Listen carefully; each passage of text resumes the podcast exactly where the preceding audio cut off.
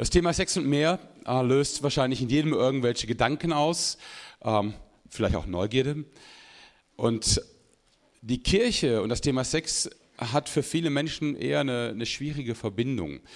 Ja, ich selber bin bis zu meinem 23. Lebensjahr katholisch gewesen und auch so ein bisschen leicht katholisch angehaut, erzogen, nicht besonders streng, aber schon mit katholischen Inhalten.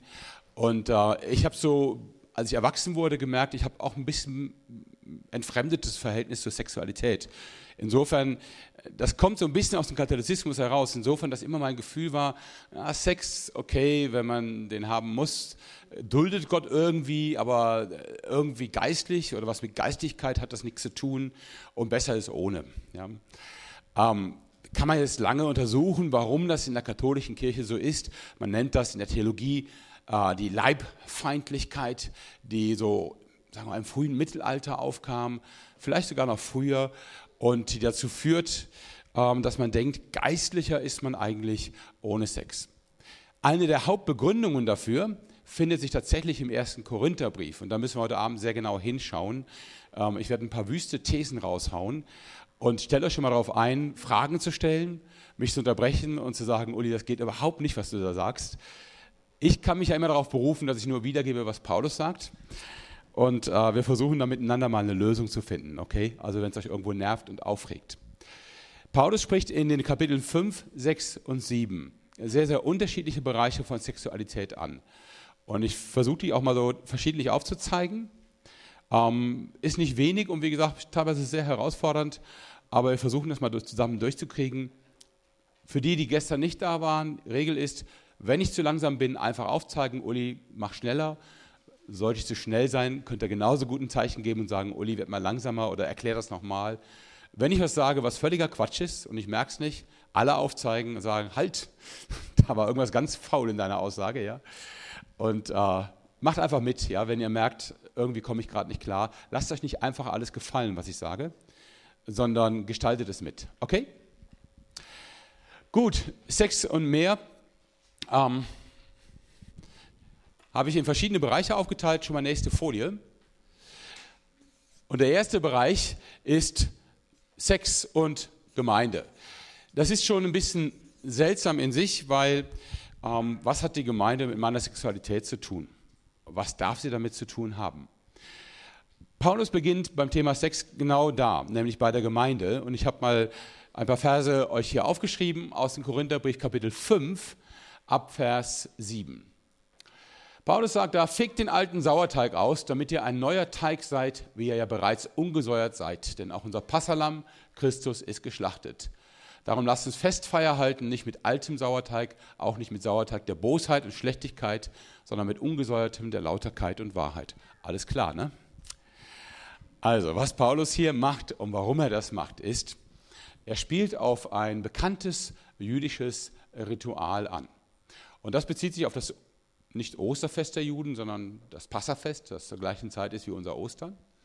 Und bei diesem Passafest ähm, erinnerte man sich an den Auszug aus Ägypten und damals hatte man, um schnell ausziehen zu können, bewusst kein Sauerteigbrot gebacken, sondern nur Brot ohne Sauerteig.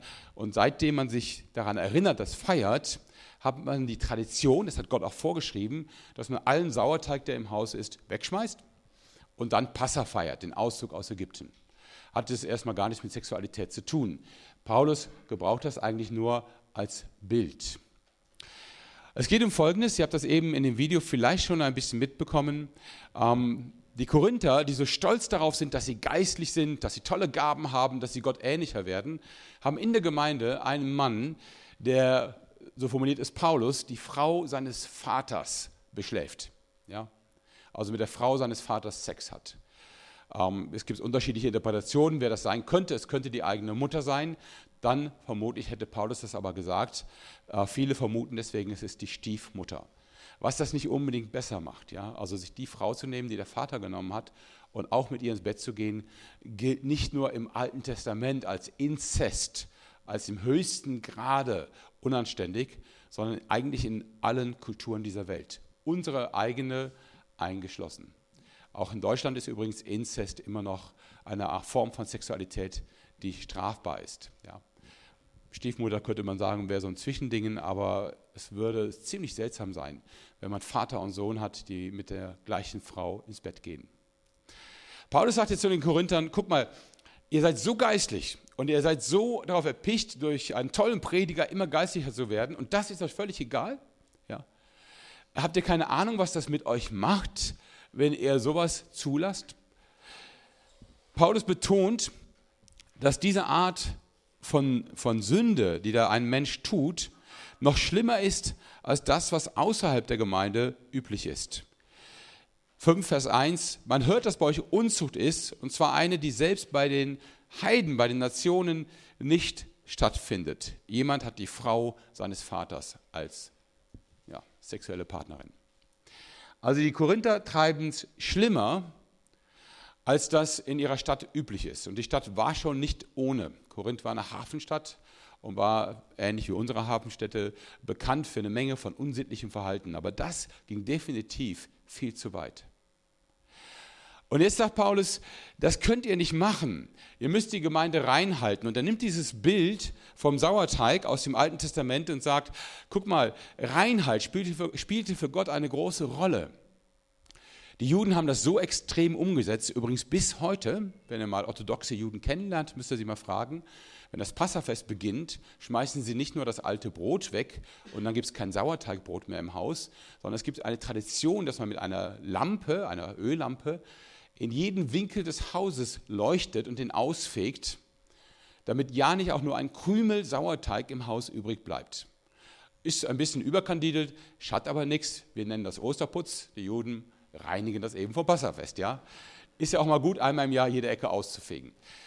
Das nahm die also sehr ernst, diese Vorstellung von Reinheit, um ja nicht Gottes Gebot zu übertreten. Und Paulus sagt, an dieser Stelle, wo Leute so radikal ein Lebensstil leben, der das Evangelium runterzieht und schlecht macht. An dieser Stelle müsst ihr einschreiten. Da haben wir gestern schon drüber gesprochen. Was ist der Maßstab? Der Glanz, die Schönheit Jesu Christi. In unserem Leben soll sich Christus widerspiegeln. Wenn wir aber Sünde in der Gemeinde haben, die schlimmer ist als außerhalb, dann werden Leute, die uns sehen, nicht den Glanz Christi sehen. Sie werden sagen, ja, ja, die Christen, die predigen Freiheit und die leben das. Oh, du meine Güte, ja. Das würde ich mich nicht trauen. Und das darf nicht passieren, sagt Paulus. Das heißt, das Thema in Kapitel 5 ist eigentlich noch nicht mal so sehr die sexuelle, die sexuelle Übertretung, sondern das Thema ist eher, wie gehen wir in der Gemeinde überhaupt damit um, wenn Menschen Dinge tun, die das Evangelium in den Dreck ziehen. Können wir das so stehen lassen? Paulus sagt, auf keinen Fall. Ein bisschen Teig und deswegen dieses Bild, ähm, ein bisschen Teig, sagt er davor, durchsäuert den ganzen Teig. Ich weiß nicht, wer von euch backt mit Sauerteig? Okay, ein paar wenige. Meine Frau tut es auch seit Ewigkeiten, ist auch Bäckerstochter, macht es auch sehr, sehr gut, ja, um euch ein bisschen neidisch zu machen. Ähm, der Trick ist ja beim Sauerteig, ähm, man muss da nichts machen, dass er sauer wird, sondern wer macht den sauer? Nee, die Hefe nicht, dann wäre es ja ein Hefeteig. Hefe sind Pilze, ne? da hast du lauter Pilze im Brot. Der Sauerteig von vorgestern. Und warum funktioniert das?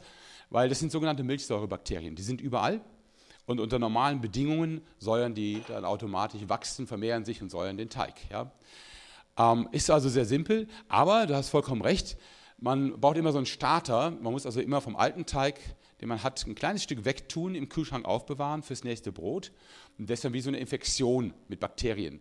Den tut man dann in das neue Brot, in den neuen Teig rein und das wird dann ganz sauer. Ja? Das ist so das Bild, das Paulus sagt. Er sagt, wenn ihr alles zulasst in der Gemeinde und niemals ein Wort sagt oder Konsequenzen zieht, wenn Leute das Evangelium in den Dreck ziehen, dann habt ihr irgendwann eine Gemeinde, wo keiner mehr glänzt, wo keiner mehr die Schönheit Christi widerspiegelt. Ja?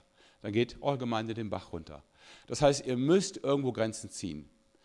Die müssen nicht unnötig eng sein, auf keinen Fall. Ja. Wir leben in der Freiheit des Evangeliums.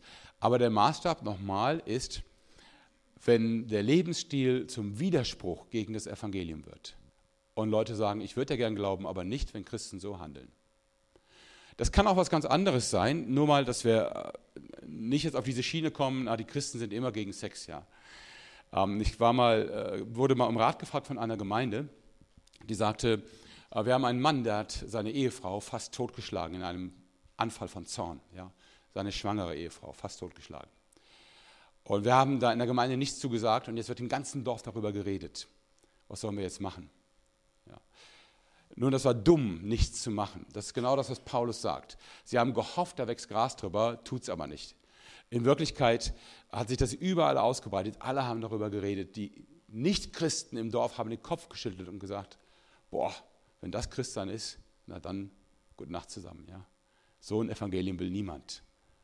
Und ich habe ihnen gesagt, ihr habt nur eine Wahl. Ihr müsst öffentlich Konsequenzen ziehen. Es muss klar sein, dass ihr das nicht duldet. Das müssen die Leute außen verstehen, dass ihr das nicht zulasst. Wenn jemand seine Frau schlägt, ja, dann muss die Gemeinde reagieren und sagen, okay, entweder du tust Buße und sorgst dafür, dass das nicht mehr vorkommt, was immer du brauchst, Therapie oder sonst was, ja, oder du kannst in dieser Gemeinde so nicht sein. Ich weiß, das hört sich hart an, aber wenn eine Gemeinde keine Grenzen setzt, wenn sie völlig grenzenlos ist, wenn jeder tun und machen kann, was sie will, dann spiegelt sie irgendwann nicht mehr das Evangelium. Nochmal, die Grenzen müssen nicht eng sein. Paulus sagt, erstens, ich habe euch in dem Brief geschrieben, nicht mit unzüchtigen Umgang zu haben. Und jetzt erklärt er, das heißt natürlich nicht mit den Unzüchtigen dieser Welt oder den Habsüchtigen und Räubern und Götzendienern, sonst müsstet ihr ja aus der Welt hinausgehen. Selbstverständlich müsst ihr mit Menschen Kontakt haben, die Dinge tun, die mies sind, falsch sind. Ja, sonst könnt ihr nirgendwo arbeiten, nicht zur Schule gehen, gar nichts. Ihr könnt vor allen Dingen nicht mit Menschen in Kontakt kommen, um ihnen das Evangelium zu erklären. Anders gesagt, wenn ihr überall nur auf, als Moralapostel auftretet und ständig allen möglichen Leuten, die es nicht hören wollen, sagt, was ihr alles schlecht findet, was sie tun, dann wundert euch nicht, dass sie denken, Evangelium heißt, dass man sehr eng und sehr beschränkt lebt. Ja, das ist ja nicht das Evangelium. Äh, wir gehen nicht rum und erzählen allen Leuten, was wir schlecht finden. Das klären wir nur nach innen, sagt Paulus. Nach außen leben wir ganz normal mit den Menschen. Ja? Also ich setze mich ja nicht von meinem Arbeitskollegen weg, weil er gerade seine Frau verlassen hat. Also in Wiedenest vielleicht schon, aber wir sind eine Ausnahme, wir sind ein christliches Werk, ja. Da ist das vielleicht ein bisschen mehr wie Gemeinde, aber ansonsten unter normalen Umständen habe ich natürlich mit Menschen zu tun, ähm, naja, die nicht unbedingt Moral leben. Ja. Ich habe in, in Pakistan mit Menschen zu tun gehabt, das waren sogar fromme Menschen, also islamisch fromme Menschen, die mir versuchten, Gott zu erklären, also Allah. Und das waren beide auf Nachfrage Mörder. Die hatten beide schon Menschen getötet. War leicht zu erkennen, die waren auf der Flucht. Mit dem Fernglas guckten die immer, ob Feinde näher kamen. Und die waren bewaffnet wie so Mexikaner. Doppelter Munitionsgurt, Kalaschnikow auf dem Rücken. Und redeten auf mich ein und so. Da habe ich dann doch was gesagt. Ich habe dann nur gefragt, sag mal, ihr habt beide jemanden umgebracht? Ja. Und ihr erzählt mir von Gott? Ja. Wie kriegt ihr das denn übereinander? Naja, sie hatten eine völlig andere Überzeugung und sie sagten, wir verstehen deine Frage nicht. Wo ist denn da der Zusammenhang? Für sie gab es keinen Zusammenhang, für uns gibt es ihn sehr, sehr wohl. Ja. Wir sind ein Brief Christi, schreibt Paulus im zweiten Korintherbrief. Wenn Christus irgendwie auf dieser Welt erscheint, Menschen vor Augen gemalt wird, wenn er in dieser Welt präsent ist, dann nur durch uns, durch niemand anders. Wir sind sein Leib, sagt Paulus. Wir spiegeln ihn wieder. Natürlich in aller Schwachheit, logisch. Das heißt nicht, dass wir perfekt sein müssen, weil wir könnten es auch gar nicht. Aber es heißt, wir sind mit ihm unterwegs und wir tun vor allen Dingen nichts, was quasi seine Botschaft widerlegt und lächerlich macht und in den Dreck zieht. Darum geht es Paulus. Also, ich habe euch geschrieben, Vers 11, keinen Umgang zu haben, wenn jemand, der Bruder genannt wird, ein Unzüchtiger ist oder ein Habsüchtiger oder ein Götzendiener oder ein Lästerer oder ein Trunkenbold oder ein Räuber. Mit einem solchen nicht einmal zu essen. Was meint Paulus? Das klingt ja doch sehr hart, ja. Aber erstmal das sind die Dinge, die damals in der Antike No-Gos waren, auch für die Menschen, die keine Christen waren. Götzendiener ist mal ausgenommen. Das ist natürlich das Besondere, dass wir sagen, als Christen, bei uns kann man nicht mehrere Götter gleichzeitig anbeten. Wer sich für Jesus entscheidet, hat einen Herrn. Es gibt keine zwei Herren oder drei Herren oder vier Herren. Ja. Paulus sagt, wenn so jemand auftritt, und selbstbewusst sagt, ich habe den Herrn lieb und ich folge ihm nach und alles ist bei mir spitze und du weißt genau, es ist es nicht, dann musst du ihn konfrontieren. Das sagt übrigens auch schon Jesus. Er sagt, wenn du deinen Bruder sündigen siehst, halt nicht den Mund, red auch nicht über ihn, sag nicht den Ältesten Bescheid, sondern, wisst ihr, was wir tun sollen? Zu ihm hingehen und unter vier Augen mit ihm reden. Das sagt Jesus, ist der erste Schritt. Das heißt, wir dürfen nicht gleichgültig bleiben, wenn wir sehen, Menschen reiten sich ins Unglück, egal welche Art von Unglück das ist. Wir müssen fair sein.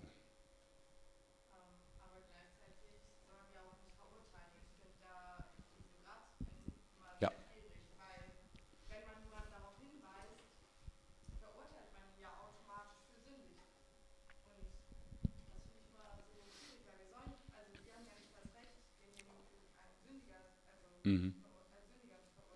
Mhm. Genau, das äh, sieht Paulus auch so. Ähm, er sagt zum Beispiel im Galaterbrief Kapitel 6, wenn wir jemanden zurechtweisen, ist jetzt ein schwieriges Wort, ich erkläre das gleich, dann im Geist der Sanftmut und im Bewusstsein, wir könnten jederzeit auch selber fallen.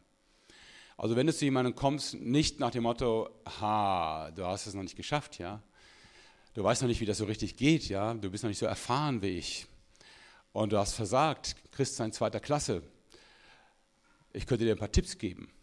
Dann würde ich sagen, lass es lieber. Ja. Aber wenn du zu jemandem gehst und sagen kannst, guck mal, was du machst, ähm, das Problem kenne ich. Und ich kann dir sagen, das geht nicht gut aus für dich, das wird dir schaden. Und ich möchte dir helfen. Und wenn du einverstanden bist, gebe ich dir einfach mal einen Tipp, wie du es besser machen kannst. Dann ist es nicht verurteilen, sondern helfen macht im Tonfall und auch in der Art, wie man spricht, einen großen Unterschied. Jesus sagt, geh zu deinem Bruder, nicht um ihn zu verurteilen, sondern er sagt, um ihn zu gewinnen. Und das ist auch bei Paulus das Anliegen hier und später im Timotheusbrief kommt nochmal so ein Fall, wo er das anspricht und er sagt, der Sinn, jemandem zu sagen, hör mal, so kannst du nicht in der Gemeinde sein, ist nicht zu sagen, wow, gut, den sind wir losgeworden, das ist endlich weg. Ja. Der Sinn ist eigentlich, ihn zu gewinnen. Und ihm klar zu machen, hör mal, wenn du hier Teil der Gemeinde sein willst, äh, dann, dann, hat das Konsequenzen für deinen Lebensstil. Du kannst nicht jede Grenze überschreiten. Ja? Sondern äh, du, wenn du Bruder und Schwester sein möchtest, ähm, musst du bestimmte Dinge lassen. Das geht einfach nicht. Ja? Bei bestimmten Dingen, wie jetzt zum Beispiel dieses Beispiel, das echte Beispiel, was ich nannte, wo jemand seine Frau schlägt, ist uns das völlig klar.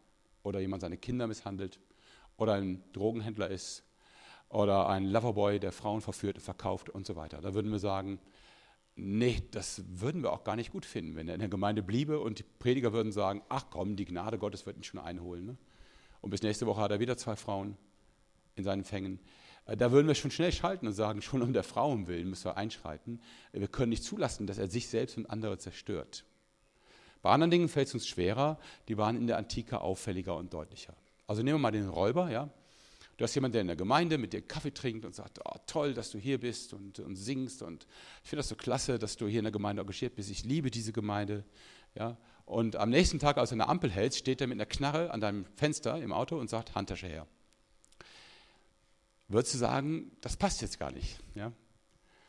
Und vielleicht hast du den Mut und sagst, du können wir mal drüber reden, du hast ein Problem, ja?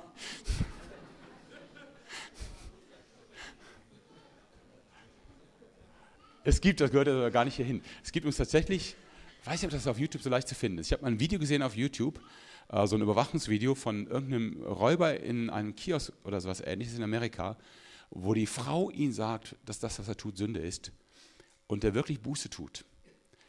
Also ernsthaft, das ist wirklich passiert. Aber bitte, folgt den Regeln der Polizei, gibt ihm erstmal das Geld, ja? Also riskiert nicht euer Leben, weil er denkt, der Uli hat gesagt, wenn ich dem das Evangelium sage, dann tut er Buße. Das weiß ich nicht. Aber ihr versteht, was ich meine. Ähm, auch für uns gibt es Verhaltensweisen, die sind völlig unvereinbar mit dem Evangelium.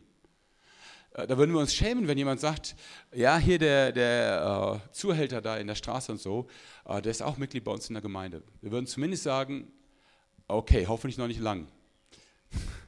Und hoffentlich tut er bald Buße und äh, bekehrt sich und lebt einen anderen, Le einen anderen Lebensstil. Ja. Ähm, ich glaube, wenn das passiert, merken wir das sehr schnell, das passt nicht zusammen, auch bei uns selber. Und Paulus macht uns Mut und sagt, lasst es nicht einfach laufen. Sauerteig passiert in zwei Richtungen. Einmal geistlich, das Vorbild, das Bild von Christus in uns als Gemeinde wird zerstört. Aber auch ganz praktisch. Also wenn ihr zum Beispiel in, in der Jugend einen bestimmten Anspruch habt und ihr sagt, äh, wir wollen, dass Leute ihre Sexualität in der Ehe leben. Ja? Und dass sie nicht ständig Partnerwechsel praktizieren oder sonst was. Und ihr habt einen Jugendleiter, der das, aber genau das tut. Und ihr macht nichts. Dann wird irgendwann die ganze Jugend genauso handeln, weil sie sagt, ja wieso, geht doch. Ja, machen doch alle. Das heißt, das ist auch Sauerteig. Äh, das ist auch etwas, was sich langsam durchzieht, wenn du, ich sag mal so, wenn du die Schlüsselleute in der Gemeinde nicht dazu bringst, einen Lebensstil zu leben, der einfach Christus ehrt. Wenn sie richtig Mist bauen, dann werden alle anderen irgendwann auch Mist bauen und sagen, wieso, tun doch unser Leiter auch. Ja. Auch von daher muss man reagieren. Und das ist schwierig, ich weiß das. Es gibt ganz viel Missbrauch bei diesem Thema. Also ähm, Gemeinden, die für jeden Mist Leute zur Buße auffordern, ich sage das mal ganz offen, oder sich in Sachen einmischen, die sie nicht angehen, bis hin, bis hin zu unseligen Diskussionen darüber, ähm, wie wir jetzt Homosexualität finden, ob das blöde ist oder richtig ist und ob man das darf oder nicht darf. Und all das macht überhaupt keinen Sinn. Wenn jemand hier reinkommt, oder meinetwegen, wenn auch ein homosexuelles Pärchen hineinkommt, dann gibt es nur eine Reaktion. Das ist, wir lieben sie um Christi willen. Und wir heißen sie willkommen. Und wir hoffen, dass sie einfach einen Lebensstil finden, den sie vor Gott verantworten können und der mit der Bibel übereinstimmt. Ja? Aber wir treten nicht sofort als Moralapostel auf. Es gab früher Gemeinden, habe ich gehört, ich hoffe, ihr kennt sie nicht, aber da musstest du als Mann, wenn du in die Gemeinde kamst und bleiben wolltest, erstmal die Haare schneiden. Also nicht ich, ja, aber Leute mit langen Haaren, sagen wir es mal so, ja.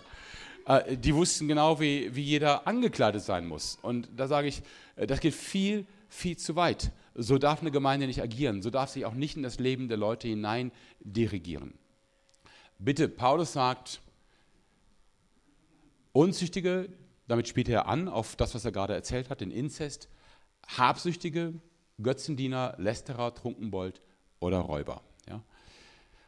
Und er zählt jetzt nicht noch ganz viele andere Sünden auf und sagt, ach, wenn wir schon mal dabei sind, machen wir gleich einen vollkommenen Sündenkatalog und jeden, den du, bei, den du bei irgendeiner Sünde erwischst, den kannst du sagen, entweder reißt du dich zusammen oder du bist draußen.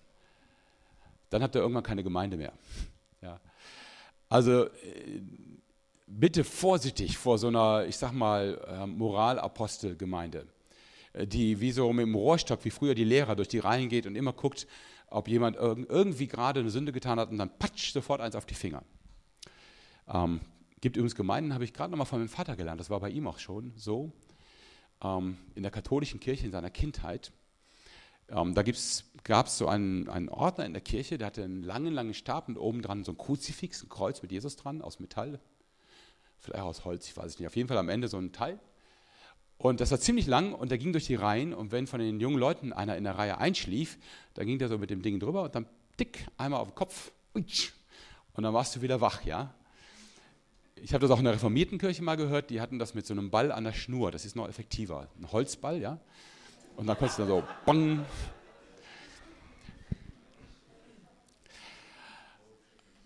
Gemeinde ist ein Raum der Freiheit, weil in der Gemeinde, und da hast du vollkommen recht, wir einander nicht mehr verurteilen und nicht mehr anklagen. Und das muss ganz, ganz deutlich werden. Das ist total wichtig. Dieser Raum der Freiheit muss bestehen bleiben. Und trotzdem müssen wir diesen Raum der Freiheit auch schützen. Es gibt Grenzen und die sind einfach zu erkennen. Grenzen, die dürfen nicht überschritten werden. Nochmal, diese Grenze ist dann erreicht, wenn von außen die Menschen sagen, ach du meine Güte, wenn das Christian ist, dann will ich ja auch bei sein. Solche Orgien möchte ich auch mal feiern. Nein, das wäre ganz schlecht. Ja, wenn von außen Leute sagen, also wenn so die Christen leben, dann will ich kein Christ sein, das geht überhaupt nicht. Ähm, das heißt, wir sind Licht Christi. Und wenn unser Lebensstil das durchkreuzt, dann müssen wir handeln. Das geht nicht anders. Ja. Okay, könnt ihr so weiter mit leben? Noch eine Frage hier. Okay? Ja, bitte.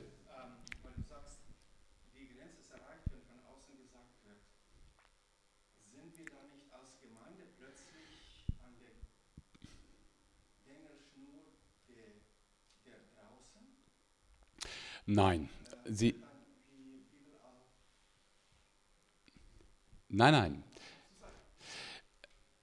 ich versuche es nochmal zu erklären. Es gibt Fehlverhalten, nehmen wir es mal so, ja. Verschiedenster Art. Alle möglichen Dinge, ja. Aber das eine Fehlverhalten wirkt nicht nur negativ auf dich selber, sondern es wirkt auch negativ nach außen. Das andere Fehlverhalten wirkt nur auf dich selbst oder auf die Gemeinde zurück. So. Also, was könnte man als Beispiel nehmen? Puh. Es gibt so viele Dinge, über die man jetzt diskutieren könnte. Sagen wir, Paulus macht sehr, sehr klar, und nicht nur Paulus, Jesus auch, ähm, dass wir ehrlich sein sollen. Ja? So, wenn jetzt jemand dich angelogen hat in der Gemeinde, ähm, wie gehst du damit um? Ich würde sagen, das ist nicht jetzt sofort ein Punkt, wo ich sage, boah, wie kannst du es wagen? Ja, du hast mir nicht die ganze Wahrheit gesagt, raus hier, ja, sondern das sowieso nicht. Sondern das ist ein Punkt, wo man sagen kann, hör mal, ähm, warum fällt es dir schwer, mir die Wahrheit zu sagen? Lass uns mal drüber reden. Das heißt, das ist schon was, was man ansprechen kann, aber nicht was, was zur sogenannten Gemeindezucht führt, also zum Ausschluss aus der Gemeinde. Ähm, wenn aber jemand Lüge als Lebensstil hat und systematisch lügt, Leute gegeneinander aufbringt, äh, seine Vorteile erschleicht und sein ganzes Leben auf Lügen aufbaut, dann wird es ein Thema auch für außen, weil er auch außen so wahrgenommen wird. Es geht also nicht darum zu sagen, was nach außen wirkt, ist Sünde, was noch nicht nach außen wirkt, ist gut, sondern es geht darum, worauf reagiert eine Gemeinde, wann ist eine Gemeinde gefordert zu reagieren, so wie Paulus es hier sagt. Ja. Paulus wird nachher im sechsten Kapitel Leute ansprechen, die sonntags in den Gottesdienst gehen und montags in den heidnischen Tempel und damit Tempelprostituierten schlafen. Da sagt er nicht, Leute, das geht nicht, die müsst ihr ausschließen. Nicht, dass das tolerabel wäre für Paulus, Paulus spricht es ja an. Aber Paulus weiß auch, viele Dinge müssen wir alle langsam lernen. Nehmen wir mal jemanden in der Gemeinde, ist immer nie eu, ihr, ihr habt sowas alles nicht, aber es gibt solche Gemeinden, wo sowas vorkommt. Jemand, der seinen Zorn nicht im Griff hat, ja, der jähzornig ist und immer wieder mal überreagiert. Das ist ein Problem, das sollte man auch lösen, daran arbeiten und vielleicht dauert es für denjenigen lange Zeit, bis er es unter die Füße hat. Aber es ist kein Grund zu sagen, er muss die Gemeinde verlassen. Das ist mein Punkt. Ja? Ähm, das sagt die Bibel auch überhaupt nicht. Nicht, dass er die Freiheit hat, das zu tun, ist alles völlig egal. Ja? Aber mir geht es darum, dass wir nicht überreagieren. Wir alle sind Lernende. Also wer von euch ist schon vollkommen? Lass mal eben sehen. Äh, ihr seid ja echt eine Gemeinde von Sündern. Ja. Einer ist wenigstens nah dran, genau. wir alle haben die Bereiche, in denen wir arbeiten, in denen wir auch versagen und vielleicht sogar noch in zehn Jahren versagen werden. Ja, Paulus sagt, die Früchte des Geistes, die Frucht des Geistes, Liebe, Freude, Friede, Freundlichkeit, Geduld, Langmut, äh, Sanftmut, Enthaltsamkeit, das sind eben Frucht des Geistes. Früchte, schaut jetzt mal draußen in euren Gärten, Früchte wachsen langsam. Und ihr könnt zwar vor den Baum treten, ihr könnt ihn schütteln, ja, ihr könnt mal an den Ästen zerren oder den Baum boxen oder sagen, okay, wenn du jetzt nicht schneller Frucht bringst, kriegst du zwei Wochen kein Wasser. Und ihr werdet merken, ihr richtet gar nichts aus. Null. Äh, wir müssen einander schon Zeit geben, zu wachsen mit Christus. Und wenn wir uns immer noch auf die Nerven weil wir sagen, oh meine Güte, bist du immer noch unfreundlich, was soll das? Ja? Warum hast du heute schon wieder schlechte Laune? Ähm, wieso hast du das nicht besser hingekriegt? Du könntest ein bisschen mutiger sein, ja? Ähm, und so weiter. Oder warum bist du schon wieder so schlampig oder unordentlich? Was wir immer denken, was irgendwie stören könnte. Wenn wir uns immer noch auf die Nerven gehen, das ist nicht Evangelium. Sondern sagen, du hast den Raum zu sein, wer du bist. Du darfst in diesem Raum sein, weil wir ein Raum der Vergebung sind und der Freiheit vom Urteil und von der Klage. Du hast den Raum zu wachsen mit Christus in deiner Zeit und in dem Modus, den der Heilige Geist mit dir geht. Das ist total wichtig. Das ist mein Anliegen. Damit sage ich nicht, dass alles gut ist, was wir tun. Du hast es gerade gehört. Alle in diesem Saal sind Sünder und wissen das sogar. Ja. Also ich kann keinen hier freisprechen aber Christus spricht sie frei. Nicht, dass er damit absegnet, was sie tun, aber er entbindet sie von der Schuld, die daraus folgt. Ja, darum geht es. Reagieren als Gemeinde tun wir nur, wenn wir merken, das ist so radikal gegen das, was wir verkündigen, das vergiftet unsere Gemeinde und das vergiftet unser Zeugnis. Das können wir nicht zulassen. Darum ging es mir. Okay? Gut. Ist ja nur das erste Thema zum Thema Sexualität und das war vielleicht noch das einfachste. Nächste Folie. Glaube und Körper. Jetzt geht es in Kapitel 6. Alles ist mir erlaubt, aber nicht alles ist nützlich. Dieser Spruch, alles ist mir erlaubt, da gehen die meisten Ausleger von aus, war offensichtlich so ein Wahlspruch von den Korinthern. Der ist auch gar nicht so ganz falsch. Aber wenn wir nicht mehr unter Gesetz sind, dann ist im Prinzip alles möglich. Ja? Und dann müsst ihr über eine Menge Dinge gar nicht mehr streiten. Das heißt, die Korinther hatten dieses System, alles ist mir erlaubt. Und Paulus hängt es dahinter, aber nicht alles ist nützlich. Also du darfst alles machen als Christ tatsächlich, im Prinzip schon, aber überlege, was daraus folgt, was die Konsequenzen sind. Alles ist mir erlaubt, aber ich will mich von nichts beherrschen lassen. Das ist das Motto von Paulus.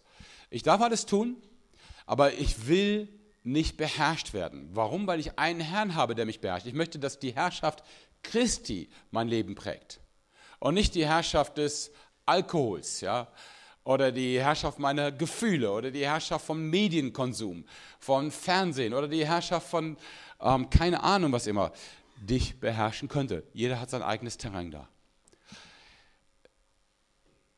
Die verschiedenen Kräfte kämpfen darum, dich zu beeinflussen, dich zu kriegen. Und Paulus sagt, mich soll nur Jesus haben. Das heißt, du kannst dir gerne deinen Wein trinken. Abends, ja mit Bezug auf Paulus, der aus dem Timotheus sagt, ähm, trink regelmäßig ein bisschen Wein, das tut dir gut, ja. Aber abends solltest du mal checken, ob du es noch im Griff hast. Ja. Du kannst ruhig Sahnekuchen essen und sagen, ich bin so ganz leicht Sahnekuchen abhängig. Und genau deswegen solltest du ihn auch mal weglassen. Dafür sind dann Fastenzeiten gut. Einfach mal klarzustellen, ich werde nicht beherrscht. Du kannst deine Lieblingsserie gucken, wenn sie halbwegs sauber ist und deine Gedanken nicht vergiftet, ja. Aber wenn du merkst, dass du aus einem wichtigen Gespräch rausrennst, weil du sagst, ich darf die Serie nicht verpassen, dann hast du erstens kein Aufzeichnungsgerät und zweitens möglicherweise eine ungesunde Abhängigkeit und so weiter. Ja? Paulus bezieht das jetzt allerdings auf Sexualität. Der Leib ist nicht für die Hurerei, sondern für den Herrn, der Herr für den Leib. Wisst ihr nicht, dass eure Leiber Glieder Christi sind? Das ist dieses Bild, das habt ihr eben auch gesehen. Äh, Christus ist das Haupt, der Kopf und wir sind sein Körper. Wir sind Christus in dieser Welt. Lasst euch das mal auf der Zunge zergehen. Ihr seid Christus in dieser Welt. Jesus ist ja nicht körperlich anwesend. Doch, er ist es durch euch. Ihr seid der Christus in dieser Welt. Ihr seid seine Hände, seine Füße, sein Herz, seine Lunge, seine Augen, sein Mund und was immer er euch gibt an Gaben, um in dieser Welt ihn zu repräsentieren. Wir sind Glieder am Leib Christi. Ja? Soll ich denn die Glieder Christi nehmen und zu Gliedern einer Hure machen? Das sei ferne. Oder wisst ihr nicht, dass wer der Hure anhängt, ein Leib mit dir ist? Denn es werden, heißt es, die zwei ein Fleisch sein. Wer aber dem Herrn anhängt, ist ein Geist mit ihm. Beim Geschlechtsverkehr passiert mehr als nur ein paar Gefühle. Beim Geschlechtsverkehr passiert eine Verbindung, von der Jesus, von der Gott, meine ich, im Alten Testament ursprünglich sagte, dadurch werden zwei Menschen ein Mensch. Das ist das Grundprinzip. Und deswegen sagt Paulus, ist Geschlechtsverkehr, der außerhalb der Ordnung Gottes läuft, also mit Prostituierten zum Beispiel, ist nicht einfach nur ein bisschen Befriedigung und ein bisschen Spaß, sondern es ist ein Widerspruch dazu, dass du zu Christus gehört. Ist eine Art von Treuebruch ja, zu Jesus. Es geht nicht. Du kannst das nicht tun. Ja, denn du gehörst zu Jesus, aber wenn du in der Hure schläfst, gehörst du zu der Hure. Gut, ich vermute, wenn ein Mann das einer Hure sagen würde, wird die ziemlich erstaunt sein. Äh, weil es ja doch nur als technischen Vorgang oder geschäftsmäßigen Vorgang lebt und abtut. Paulus sagt, dahinter steckt aber ein geistliches Geheimnis. Und das heißt auch, wir kämpfen mit vielen Sünden, trotzdem wachsen wir und kommen weiter. Aber an der Stelle, Wenn wir hier die Grenzen übertreten, bauen wir ein echtes Hindernis für unsere Beziehung mit Jesus Christus ein. Haben wir eine richtige Blockade. Das wird schwierig. Und ich würde das sogar noch weiterziehen und äh, noch ein bisschen strenger, äh, gerade weil das in unserer heutigen Zeit so ein extremes Problem ist. Das gilt auch für den Bereich der Pornografie. Ja. Äh, Jesus formuliert es ja sehr, sehr radikal und sagt, Pornografie, also das Ansehen von nackten Frauen mit Fantasievorstellungen über Sex, ist so schlimm, dass du besser daran tätest, dir dein Auge auszureißen, bevor du das tust. Okay, muss man ein bisschen mit Vorsicht genießen. Ähm, Bergpredigt spitzt es sehr zu. Außerdem, wenn du dein eines Auge ausreißt, sage ich jetzt mal zu den Männern, hast du immer noch ein Problem übrig. Das andere Auge. Und selbst ohne Augen hätten wir Männer noch genug Fantasie, um uns Dinge vorzustellen, die wir nicht vorstellen sollten. Das ist ein Bereich, der zwar, manche sagen, meine Güte, warum ist bei euch Christen immer Sex das Schlimmste? Der Habsucht ist ja genauso schlimm, sagt Paulus doch gerade. Auch Habsüchtige sollen in der Gemeinde nicht einfach so leben können, ja? Also jemand, die geldgierig Leute ruinieren, um sich selber Reichtümer zu sammeln. Aber warum ist bei euch immer der Sex so schlimm? Der ist nicht schlimmer als Sünder als andere. Er macht nur Schlimmeres mit dir als Mensch. Ja? Ähm, das sage ich jetzt natürlich in einer Gesellschaft, die das überhaupt nicht mehr nachvollziehen kann. Auch meine Kinder, die waren am städtischen Gymnasium Olpe, werden ermutigt, auch möglichst mit, mit 13, 14 ihre ersten sexuellen Erfahrungen zu machen. Wirklich von den Lehrern ermutigt. Oder wird dann irgendeine Gruppe eingeladen, die sie ermutigt, immer rumzuspielen und mal homosexuell ausprobieren, heterosexuell, gucken, wo sie wirklich ihre Neigungen haben, im Unterricht in der Schule. Ja. Und äh, das ist schwer zu verstehen, wie jemand wie ich jetzt sagen kann, ihr ruiniert euch. Ihr ruiniert eure Beziehungsfähigkeit, sowohl zu Jesus und in der Folge auch zu Ehepartnern. Es ist nicht das Ende der Geschichte, es gibt immer einen Weg raus, klar. Aber der ist schwer und hart. Und es ist besser, man geht gar nicht erst rein in so eine Geschichte. Pornografie geht nicht einfach spurlos an dir vorüber. Pornografie hinterlässt Spuren in deinem Herzen. Und da könnt ihr im, Internet über viele Foren nachlesen, was es mit Menschen macht, die sich dann mal outen und zugeben, wie sehr es ihre Fähigkeit zur Sexualität und Treue ruiniert hat. Ja. Und ihr Männer, ich sage es jetzt mal euch, weil ihr seid stärker betroffen als Frauen, Frauen auch teilweise, aber Männer stärker. Ja, es werden eure zukünftigen Ehefrauen nicht lustig finden, wenn sie merken, was ihr euch vorstellt, während ihr Sex mit ihnen habt. Ja, wenn sie merken, wie deine Fantasie versaut ist. Es wird eurer Beziehung nicht gut tun, es macht es deutlich schwerer. Also, das ist, was Paulus sagen will. Ähm, er spricht vorher und sagt, gut, man kann essen und trinken, das macht, geht in den Leib rein, geht wieder raus, macht nichts, außer man wird vielleicht ein bisschen kräftiger, aber mm, okay, das ist eben so, ja. Aber Sex hinterlässt Spuren, schwierige Spuren für dein Leben. Und deswegen gehört Sex in die Ordnung einer Beziehung. Ja. Eine Beziehung zu einem Menschen, die normalerweise geordnet ist durch eine Ehe. Und wenn nicht, wenn das also gar nicht geordnet ist, dann stört es nicht nur die Beziehung zu Menschen, es stört auch die Beziehung zu Jesus. Ähm, das ist schwierig, mit ständig wechselnden Partnern Jesus nachzufolgen. Ehrlich gesagt, kann ich mir gar nicht vorstellen, wie das gehen soll. Flieht die Unzucht. Jede Sünde, die ein Mensch begehen mag, schreibt Paulus, ist außerhalb des Leibes. Wer aber Unzucht treibt, sündigt gegen den eigenen Leib. Oder wisst ihr nicht, dass euer Leib ein Tempel des Heiligen Geistes in euch ist, den ihr von Gott habt und dass ihr nicht euch selbst gehört? Ihr seid um einen Preis erkauft worden. Verherrlicht nun Gott mit eurem Leib. Lass mich das mal in anderen Worten sagen. Ihr wart Christus ein unfassbares Vermögen wert. Ihr seid unendlich wertvoll. Ja, was Christus getan hat für euch, kann man nicht mit Gold aufwiegen, mit keinem Gold dieser Welt. So teuer seid ihr für ihn, so wertvoll. Und so teuer ist auch euer Körper, euer Leib für ihn. Deswegen macht mit eurem Körper Dinge, die gut sind für euch, für Beziehungen und für Jesus selber. Ehrt ihn mit euren Körpern. Ja. Setzt Grenzen, schützt euch. Das sage ich jetzt eher euch Frauen, ja. Und ihr Männer wisst, das sind nicht einfach nur Affären, die irgendwann wieder vergessen sind. Es hinterlässt Spuren bei euch, bei euren Sexualpartnern und so weiter. Es hinterlässt Spuren des Schadens, der Trümmer. Ja. Gott will Sexualität, er hat sie erfunden. Seine Idee war es, im ersten Kapitel der Bibel schon, den Menschen als Mann und Frau zu schaffen. Und das heißt, den Menschen als sexuelles Wesen zu schaffen. Vollkommenes Ja. Aber im Rahmen, in einem Rahmen, der beide schützt und der auch noch die Beziehung zu Gott bewahrt. Bitte.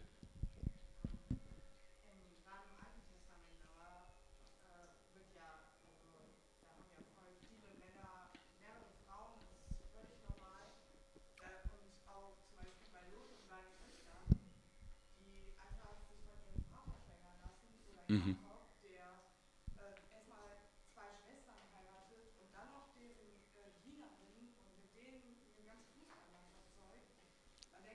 Plus ein Ersatzspieler.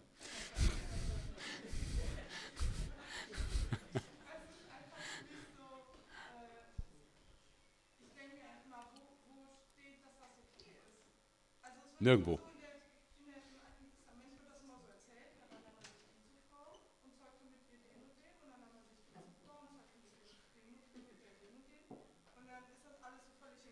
Danke.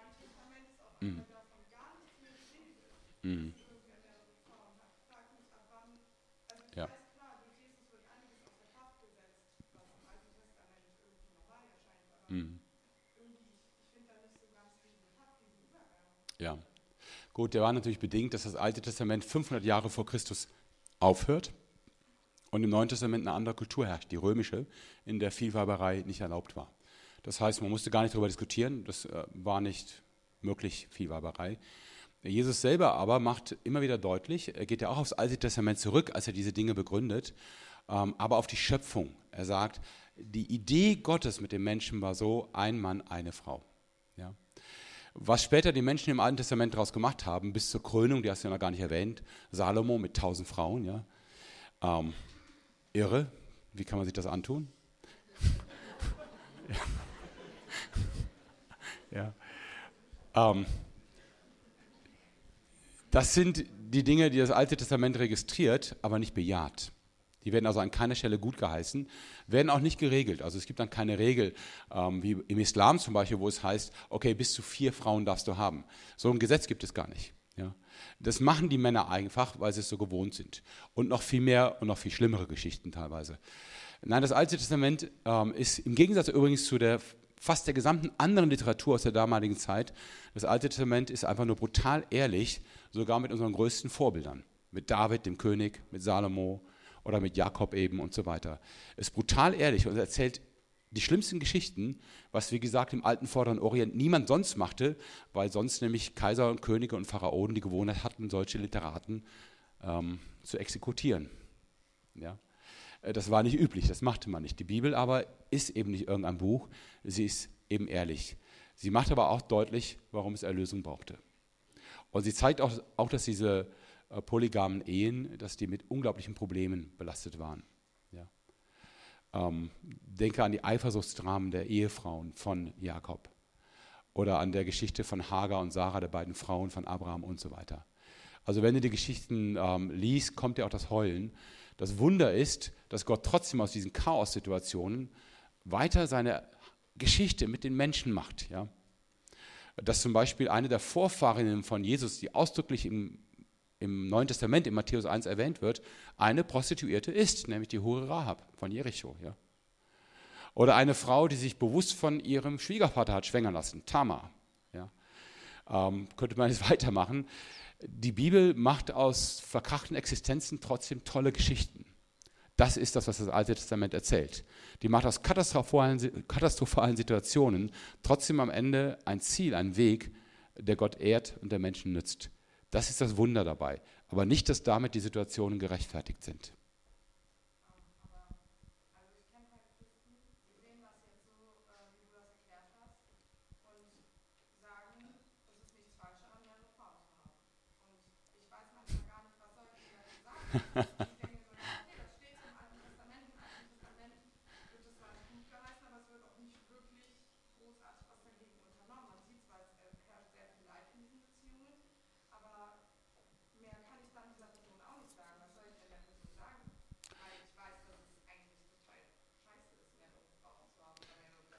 Also erstmal kann sie auch gar nicht mehrere Frauen haben, weil das gesetzlich verboten ist in Deutschland.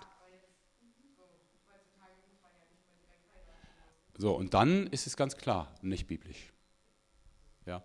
Weil wenn du eine Frau hast, dann, und das ist ja das, der Sinn, Ehe, Hochzeit ist ja natürlich anders gefeiert worden in der Antike als heute.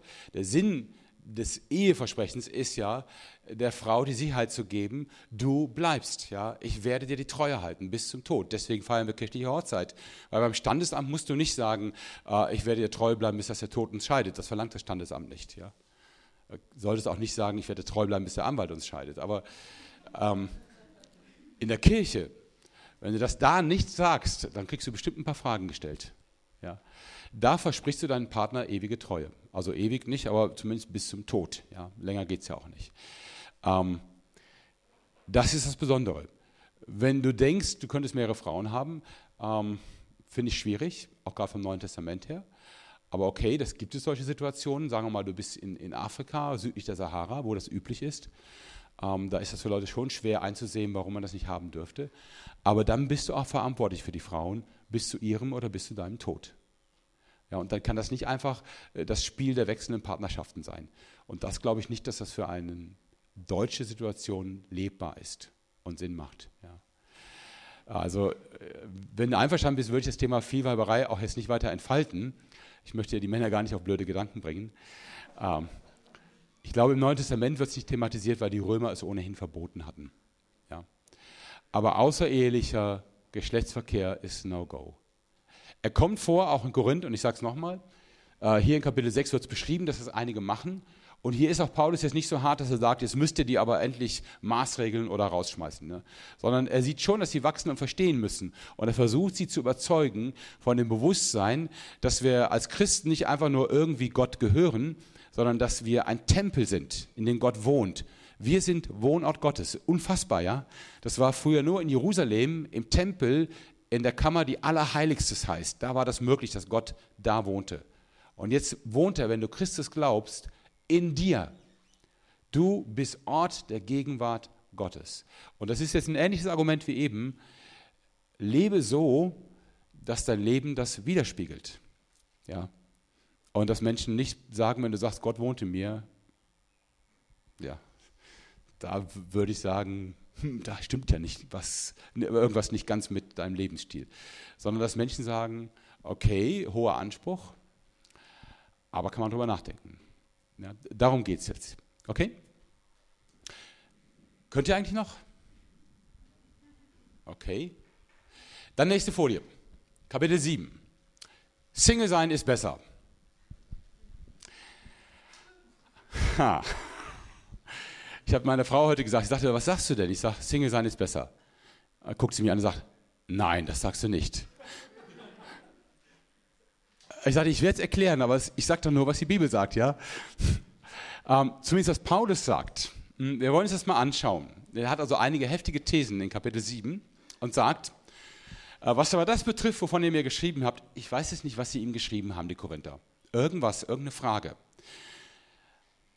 So ist es gut für einen Menschen, keine Frau zu berühren.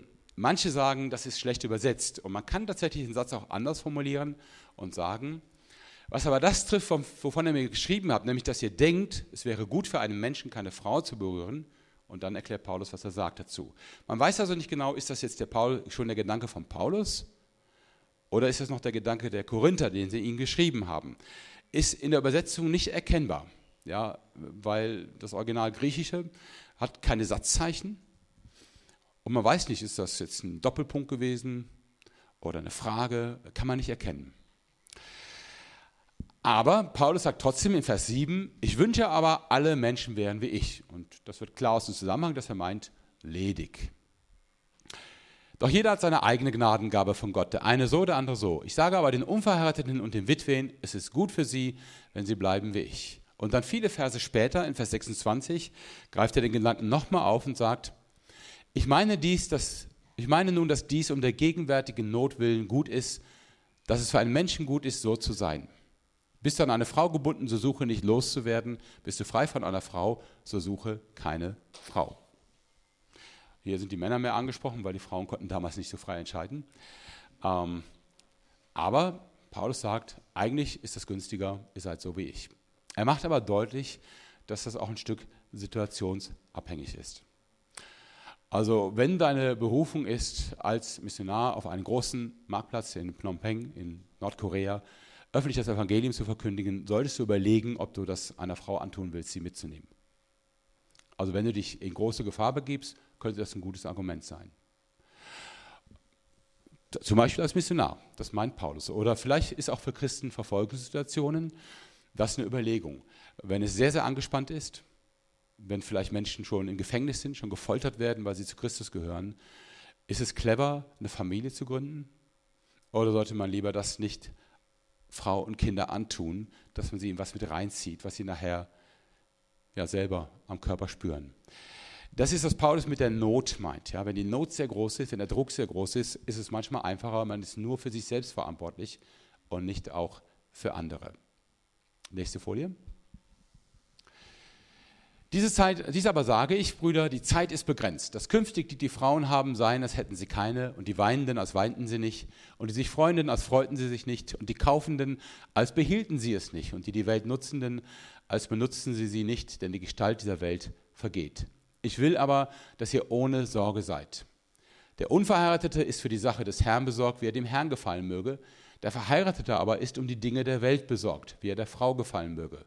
Und so ist er geteilt. Die unverheiratete Frau und die Jungfrau ist für die Sache des Herrn besorgt, damit sie heilig sei an Leib und Geist. Die Verheiratete aber ist für die Sache der Welt besorgt, wie sie dem Mann gefallen möge. Ich habe diese Verse nie gemocht und ich habe immer gedacht, ich muss Paulus beweisen, dass ich verheiratet bin und trotzdem ganz für den Herrn da.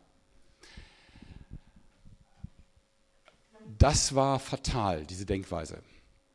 Ich glaube, es ist einfach besser, man nimmt das jetzt mal an und sagt, okay, es stimmt, wenn ich eine Ehefrau habe, kann ich nicht nur machen, was ich will. Und an einem Punkt in meinem Leben ähm, war das sehr bitter für mich ähm, und auch schwierig, auch für meine Frau, wir waren in der Mission in Pakistan. Ich bin in meinem Erstberuf Agraringenieur für Subtropen und Subtropen. Wir haben in Pakistan mit Kollegen zusammen ein Gemüsebauprojekt aufgebaut. Und mein Ziel war, so zehn Jahre lang dieses Projekt leben, leben und arbeiten. Die Situation aber war wirklich schwierig. Wir mussten ständig Wohnen wechseln. Wir haben das in 13 Ehenjahren geschafft, 20 Mal umzuziehen. Und ähm, das hinterließ ziemliche Spuren, sowohl bei meiner Frau als auch bei meinen Kindern.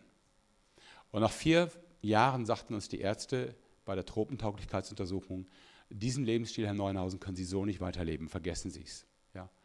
Noch ist Ihre Frau nur akut depressiv. Machen Sie ein bisschen weiter, dann ist sie chronisch depressiv und dann können Sie ohnehin nichts mehr machen. Ja. Und wir haben dann verzweifelt versucht, in Pakistan eine Lösung zu finden. Das klappte nicht. Wir haben alle möglichen Vorschläge gemacht, wie man vielleicht die Situation ruhiger gestalten könnte. Es ging nicht. Und später kamen dann Missionare, die uns gerne ablösen wollten und wir haben gesagt, gut, dann müssen wir halt gehen. War auch in Ordnung, die haben unser Projekt weitergeführt. Aber ich kam so ein bisschen nach Hause mit dem Gefühl, ich bin ein gescheiterter Missionar. Ja. Zehn Jahre wollte ich draußen sein, viereinhalb Jahre habe ich geschafft und dann kam ich nach Hause. Wegen Familie, um meine Familie zu schützen. Es gab dann sehr stark seelsorgerlich begabte Menschen, wie eine ältere Dame, die sagte, ich dachte immer, Missionare sterben auf dem Missionsfeld. Danke. Und ich habe dann so zwei Jahre lang, als ich aus Pakistan wieder, war, äh, wieder da war, habe ich äh, keinen Vortrag gehalten, gar nichts. Ich wollte nicht drüber reden. Ja, ich war einfach frustriert. Ähm, ich war froh, dass es irgendwie weiterging, auch mit Wiedenest, das war schön, aber ähm, Pakistan war für mich äh, irgendwie so ein, ja, eine unangenehme Erinnerung, obwohl es eine schöne Arbeit gewesen war. Ich habe lange gebraucht zu verstehen, dass Paulus recht hat. Du bist als Ehemann und auch als Ehefrau immer ein Stück geteilt. Du kannst nicht einfach durchziehen, wie du willst. Ich sage das jetzt mal allen, die noch nicht verheiratet sind und sich überlegen, wie das Leben laufen wird. Du wirst nicht 100% in der Gemeinde leben können, wenn du verheiratet bist. Und wenn du es tust, bist du nicht mehr lange verheiratet. Und dann will ich die Gemeinde auch nicht mehr unbedingt überall einsetzen. Ja? Ähm, du wirst nicht einfach deinen Stiefel weiterfahren können und das tun können, was du denkst, das muss jetzt für Jesus sein wenn du Frau oder Mann und Kinder hast. Du musst dein Leben teilen. Und es gehen einfach viele Dinge nicht. So eine Bibelwoche wie bei euch, das muss ich vorher mit meiner Frau besprechen und fragen. Und das kann ich auch nicht jeden Monat machen. Dann habe ich irgendwann keine Frau mehr. Ja, das geht dann mal und irgendwann atmet meine Frau tief durch, verweist auf den langgewachsenen Rasen und ein paar liegen gebliebene Aufgaben, auf Telefongespräche mit Kindern und vielleicht auch mal ein Gespräch mit ihr, das lange schon wieder anstände und so weiter. Versteht mich nicht falsch, ich finde Ehe genial und ich genieße sie total. Und ich bin auch überzeugt, ähm, ich kann ohne Ehe gar nicht leben. Ja? Aber trotzdem muss man wissen, man zahlt einen Preis dafür. Wenn du dir da was vormachst und du versuchst, in der Ehe noch so zu leben, als sei du Single, dann machst du alles kaputt. Ja. Und eine Ehe, die funktioniert, ist ein tolle, tolles Zeugnis für Gott. Verherrlicht ihn, ehrt ihn. Also ist das Wunderbares, aber sie braucht Zeit und Konzentration. Und wenn du Kinder hast, sie brauchen Zeit und Konzentration. Ich habe das so lange in meinem Leben nicht richtig akzeptieren wollen, nur weil meine Frau mir je, jedes Mal auf die Füße trat, wenn sie merkte, es läuft aus dem Ruder habe ich mich zusammengerissen, um für die Kinder da zu sein. Kinder sind was Wunderbares. Aber naja, wir Männer haben ja manchmal so Tendenzen, Workaholics zu werden und zu denken, wir müssen immer noch mehr leisten. Ja. Ähm, das kannst du nicht bringen. Ja. Wenn du denkst, dein Leben ist nur für die Arbeit da, dann tu das bitte nicht irgendeiner Frau an. Wenn du nur für die Arbeit oder die Gemeinde da sein willst, dann bleib bitte auch ledig und zieh die Konsequenzen. Das ist, was Paulus sagen will. Wenn du heiratest, dann wisse, dass du geteilt bist und es ist in Ordnung. So hat Gott das konzipiert. Ja? Und dann siehst du vielleicht Leute, die viel, viel mehr machen. Mein Bruder ist Single und Pastor in Wuppertal, mein kleiner Bruder, und äh, ist total glücklich als Single. Ja, der hat sich lange gefragt, muss ich heiraten? Der war in der Gemeinde und ähm, da war er noch so in den 30ern und da wurde er immer wieder von älteren Damen zum Kaffee eingeladen. Und dann war er beim Kaffee und dann saß da plötzlich auch eine jüngere Dame. Ja. Und dann hat er irgendwann folgenden Schritt gemacht. Da war er so Anfang 40 und hat er gesagt, okay, haben wir auch darüber gesprochen als Brüder, sagt er, äh, ich habe jetzt die Entscheidung getroffen, ich möchte gerne Single bleiben. Und er trägt einen Ring für Jesus. Ja? Ähm, und sagt dann auch Leuten, die fragen und sagt, ich gehöre Jesus und ich will nicht heiraten. Das ist das, was Paulus hier möglich macht mit seiner Aussage, dass du Single sein kannst und es ist gut, ja, als Mann oder als Frau. Du kannst Single sein, es ist gut. Wenn du das willst, ziehst durch. Lass dich nicht drängen zu heiraten, weil alle Christen in deinem Umfeld heiraten. Ja? Wenn du sagst, ich brauche das eigentlich nicht wirklich und ich weiß noch nicht mal, ob das das ist, wonach ich streben will, Du musst das nicht. Das sagt Jesus schon. Ja? Es muss nicht jeder Mensch heiraten.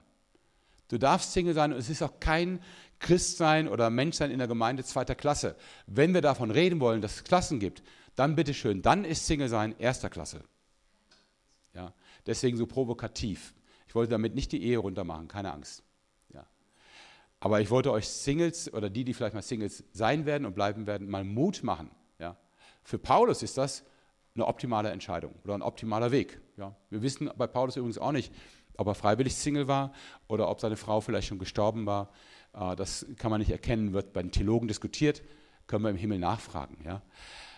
Aber wenn du Single bist, ist das keine schlechtere Form des Lebens, sondern durchaus eine Lebensform, die eigentlich sogar mehr für Jesus tun kann oder für die Gemeinde wollte nur gucken, ob ihr alle das schluckt so. Okay, nächste Folie. Ehe ist gut für den, der sie braucht. Gut, dass meine Frau nicht da ist. Die mag die überhaupt nicht, diese Verse. Aber sie stehen nun mal da und wir reden ja über den Korintherbrief, ja?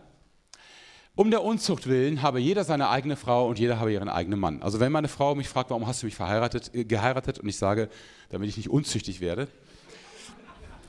nur mal als Tipp, lasst die Variante raus, ihr Männer kommt nicht gut. Ja. Übrigens, wenn wir schon dabei sind, genauso wenig wie der Hinweis auf meine Ehefrau, dass wir im Himmel nicht mehr verheiratet sind, kommt auch nicht gut. Ja. Ich habe dann versucht, mal sie zu trösten. Ich bin der Theologe und habe dann gesagt: Du, wir haben eine super Beziehung im Himmel, die ist besser als jetzt. Wir haben sie nur mit allen. Ist auch nicht gut angekommen.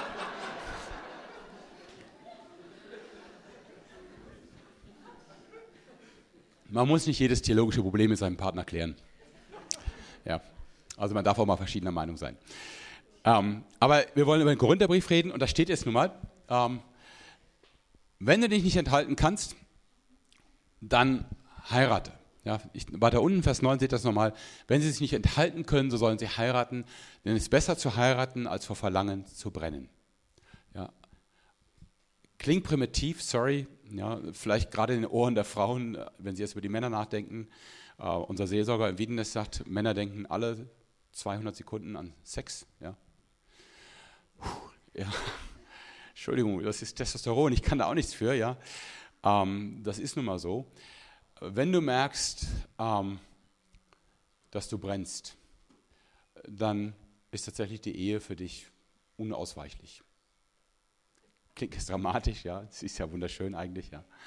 Aber ähm, ich habe auch mal tatsächlich, also als ich Teenager war, äh, gerade bekehrt, habe ich überlegt, Gott, willst du vielleicht, ähm, dass ich nicht heirate? Aber ich muss sagen, ich habe diese 200 Sekunden nicht geschafft. Ich habe öfters an Sex gedacht und dachte, nee, du wirst verrückt, wenn du nicht heiratest, ja. Ähm, ich habe dich schnell getroffen, die Entscheidung, und habe es bis heute nicht bereut, dass ich da unter dieses Verdikt falle. Wie gesagt, meine Frau hat das nicht gerne. Ich habe sie auch aus vielen anderen Gründen geheiratet. Aber auch, weil sie einfach wahnsinnig attraktiv ist. Ja. Und äh, genau das, hätte ich sie nicht geheiratet, wäre ich wahnsinnig geworden. Also von daher sagt Paulus, ja, versuche nicht, was zu beherrschen, was sich nicht beherrschen lässt. Äh, denke nicht, dass du in, in tausend Veranstaltungen für dich beten lässt und irgendwann hast du es im Griff. Paulus hatte ich es nun mal so gemacht. Paulus hat aber, Gott, danke. Das war, was ich meinte. Ne? Mich warnen, wenn ich so ein Blödsinn sage. Ne? Danke. Gott hat dich so gemacht, natürlich. Ähm, er hat auch vielleicht Menschen gemacht mit weniger Testosteron oder Östrogen oder was immer euch da treibt. Ja? Wenn das so ist, ist das okay. Nochmal, ja. Ähm, wenn du merkst, du brauchst das nicht wirklich und du hast eine Menge anderer Ideen, ein tolles Leben zu gestalten, Single sein ist für Paulus eine tolle Variante. Geht auch. Ja. Nur dann Ehebruch oder Unzucht, also Geschlechtsverkehr einfach sich so mitnehmen, nach dem Motto, ich will nicht verheiratet sein, weil das wird zu teuer am Ende. Sex kann ich auch so haben. Das ist No-Go. Das hat man eben gehabt. Und noch ein Punkt, der Mann leistet der Frau die eheliche Pflicht, ebenso aber auch die Frau dem Mann. Die Frau verfügt nicht über ihren eigenen Leib, sondern der Mann. Ebenso aber verfügt auch der Mann nicht über seinen eigenen Leib, sondern die Frau. Da steckt jetzt eine ganze Menge drin und ähm, das ist jetzt mehr an die gerichtet, die heiraten wollen oder schon verheiratet sind.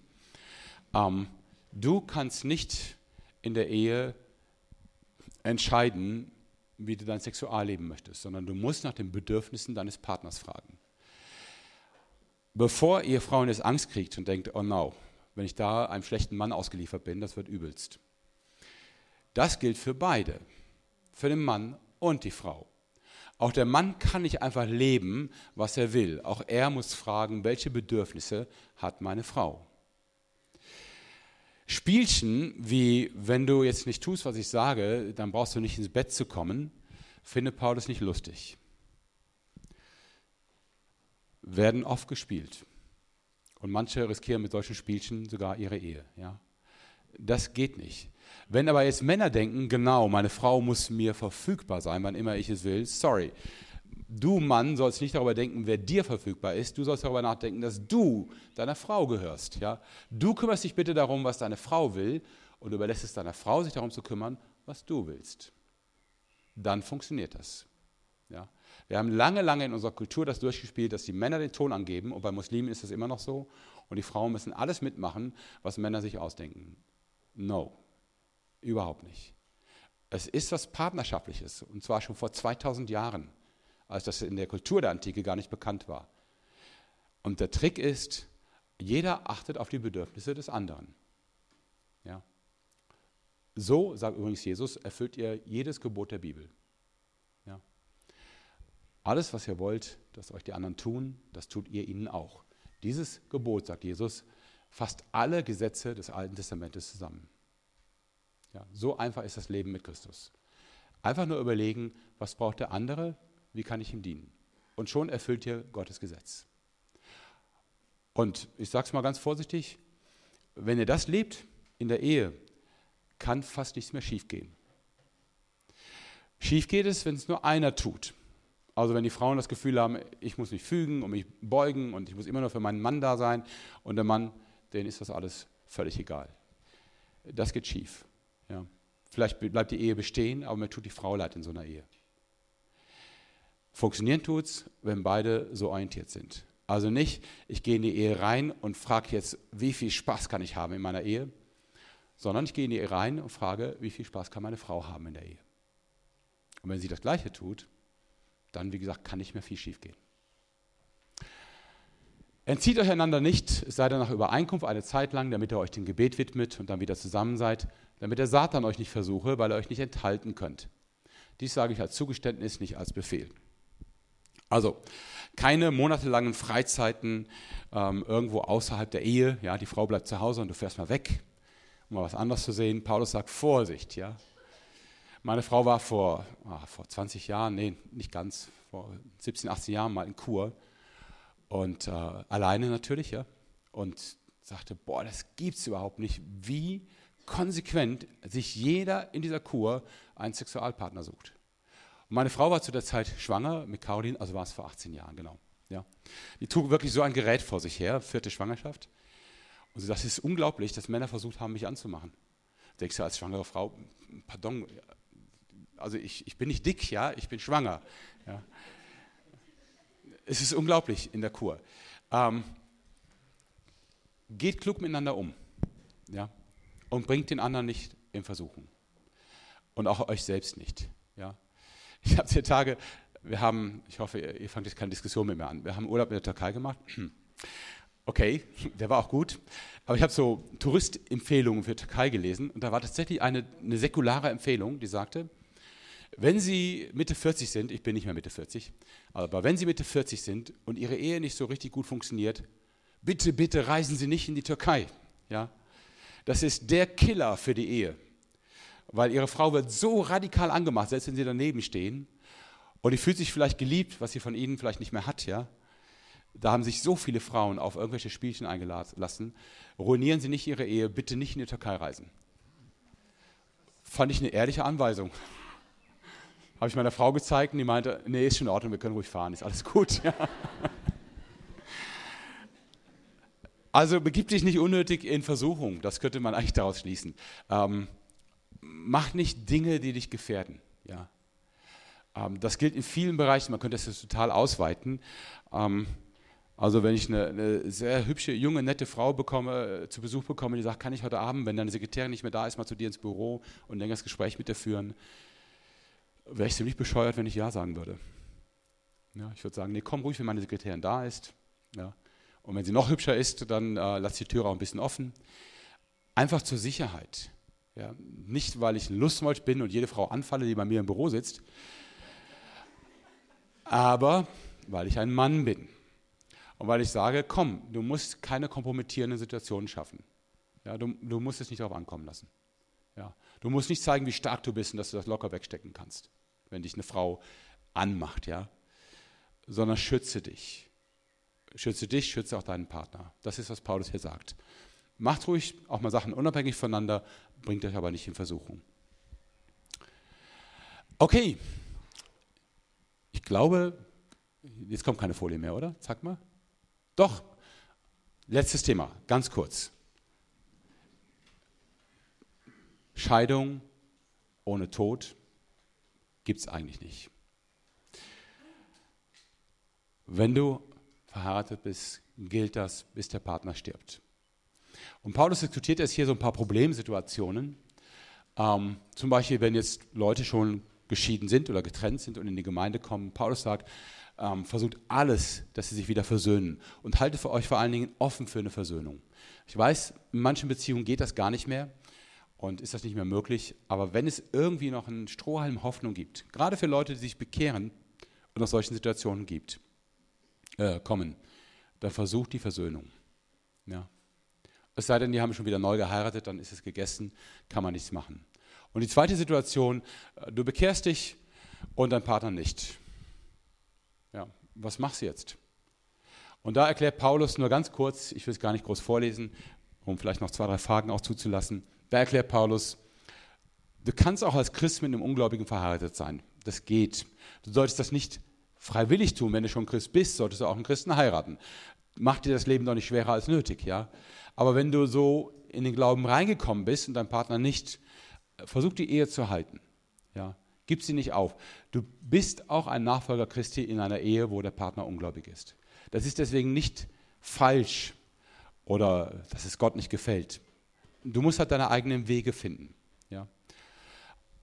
Einzige Möglichkeit der Scheidung ist, wenn der Partner, der ungläubige Partner sagt, ich will nicht mehr. Dann sagt Paulus, lass ihn auch ziehen. Dann geht es eben nicht. Ja. Und dann, so verstehe ich das, dann bist du auch frei, neu zu heiraten. Das geht da nicht nur um Scheidung, sondern auch, ob du wirklich frei bist innerlich, einen neuen Partner zu haben. Ansonsten aber halte an der Ehe fest, so gut es geht. Sie ist auch bei Ungläubigen, ganz kurz, auch bei Ungläubigen ist die Ehe eine Erfindung Gottes. Gott hat die Ehe nicht nur für Christen erfunden, sondern für alle Menschen. Ja? Ähm, Gott nimmt sie ernst, auch bei Hindus, bei Buddhisten, bei Muslimen und bei Atheisten. Ja? Die sind genauso von Gott gefordert, sie wissen es nur nicht, die Ehe in Ehren zu halten, treu zu sein. Okay, zwei Fragen?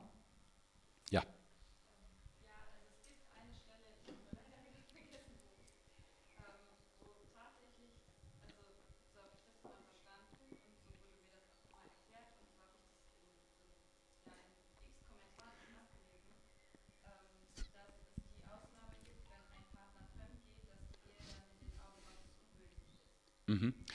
Ja. Ja, das ist ein Wort von Jesus, ähm, der also auch auf die Unverbrüchlichkeit der Ehe hinweist. Ähm, vor allen Dingen, es geht immer in der Antike um den Schutz der Frauen. Wenn, wenn ihr Frauen euch scheidet, ihr, ihr stürzt ja nicht in Armut dadurch heute. Ja? Das war aber in den meisten Kulturen der Antike und ist auch in den meisten Kulturen heute anders. Wenn da eine Frau ähm, vom Mann verstoßen wird, hat sie normalerweise keinen Beruf, von dem sie leben kann und wird zur Bettlerin oder stirbt sogar. Ähm, es geht also bei Jesus viel auch um den Schutz der Frauen. Und ähm, er sagt tatsächlich, dass also eine Scheidung nicht möglich ist, außer bei Ehebruch. Da ist sie möglich. Warum? Weil wenn, wenn der andere Partner durch einen Ehebruch deutlich macht, dass die Ehe nicht mehr gültig ist, ja, äh, er hat sie quasi zerstört, dann kann ich das ernst nehmen und sagen, gut, dann bin ich auch vom Treuespruch entbunden. Da ist so ein bisschen das Vertragsdenken drin. Ne? Ähm, ich verspreche feierlich die Treue zu meiner Frau, sie zu lieben, zu ehren und was immer ich gesagt habe, bis dass der Tod uns scheidet. Wenn sie aber die Treue aufbricht, indem sie den Partner wechselt, vielleicht sogar neu heiratet, ähm, dann bin ich auch von meinem Treuespruch entbunden. Das ist der Gedanke dahinter. Tatsächlich, ja. Ähm, wie man damit umgeht, ich weiß, es ist sehr kompliziert. Und ähm, ja, ich sag mal, wenn die Lösung so einfach wäre, sich an die Regeln zu halten, dann klappt das irgendwie. Äh, ich habe natürlich auch mit vielen Situationen zu tun in Gemeinden, wo es unglaublich komplizierte Konstellationen gibt. Nehmen wir einfach mal der Alkoholiker, der seine Frau schlägt. Ja. Wo ich einer Frau sagen würde, okay, ab einem bestimmten Punkt musst du aus dieser Ehe raus, zumindest weite Entfernung. Ja. Und du kannst auch nicht zurück, wenn nicht irgendwann dieser Mann Buße tut, geheilt wird und wieder zur Besinnung kommt. Ne?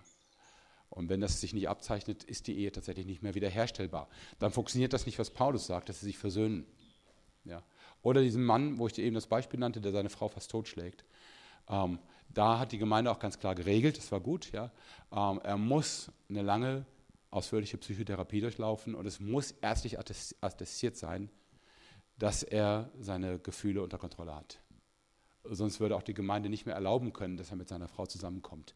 Und wenn er jetzt zum Beispiel die Therapie verweigert hätte, hätte man der Frau auch gesagt, nee, das geht nicht. Du kannst dich auch nicht versöhnen mit ihm, weil es einfach zu gefährlich ist. Es geht ja nicht mehr nur um sie, auch um das Kind. Ne? Noch Fragen?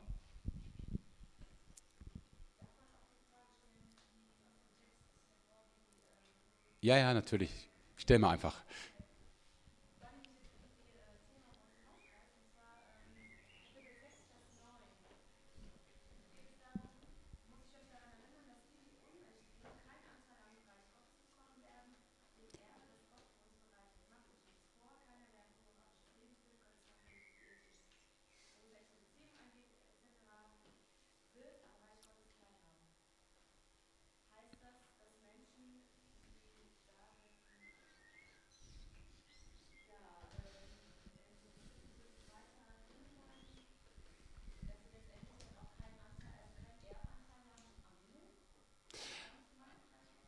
Mhm.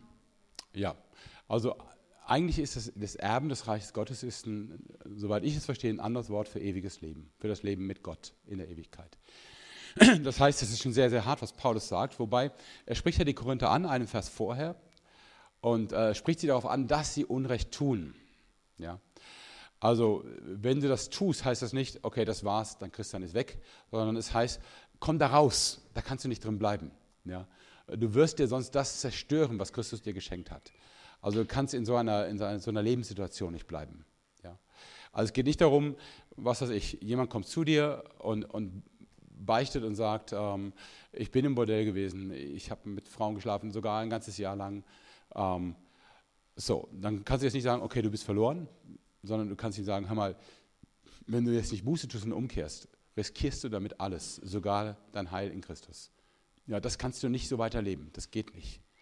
Ähm, das ist die Warnung, denn die Korinther sind ja selber betroffen. Das sind ja auch solche, die das getan haben. Ja? Ähm, Paulus ruft sie quasi raus und sagt, Leute, das funktioniert so nicht. Man könnte es natürlich auch deuten und sagen, gut, die kommen in den Himmel, aber die erben nichts. Das finde ich aber schwierig. Also ich glaube schon, dass es umfassender ist und dass Paulus wirklich sagt, du riskierst dein Heil. Meine Erfahrung ist, äh, wer, wer Lebensstil lebt gegen sein Gewissen, also wer genau weiß, das, das geht nicht, das kann ich meiner Frau gegenüber mir nicht leisten, ja, ich kann sie nicht betrügen. Und wer es aber trotzdem tut und auch nicht umkehrt und das fortsetzt, immer und immer wieder, weil er vielleicht Glück hat und die Frau zu dumm ist, ihn, ihn zu erwischen oder er zu schlau, sich erwischen zu lassen, ja. Ähm, du wirst es ihm anmerken, dass die Beziehung zu Jesus verloren geht. Ja. Der kann zwar fromm tun, aber das, was jetzt uns auszeichnet, ist ja nicht, eine fromme Show abzuziehen. Das, was uns auszeichnet, ist ja die Fähigkeit, äh, mit Liebe auf Menschen zu reagieren, Menschen mit Liebe zu begegnen.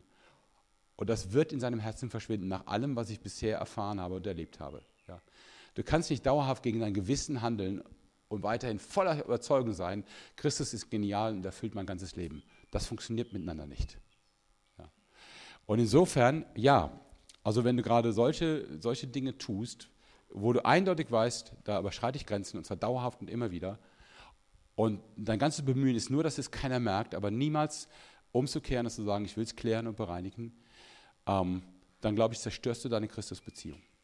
Und dann zerstörst du möglicherweise auch das, was Christus dir schenkt. Ja?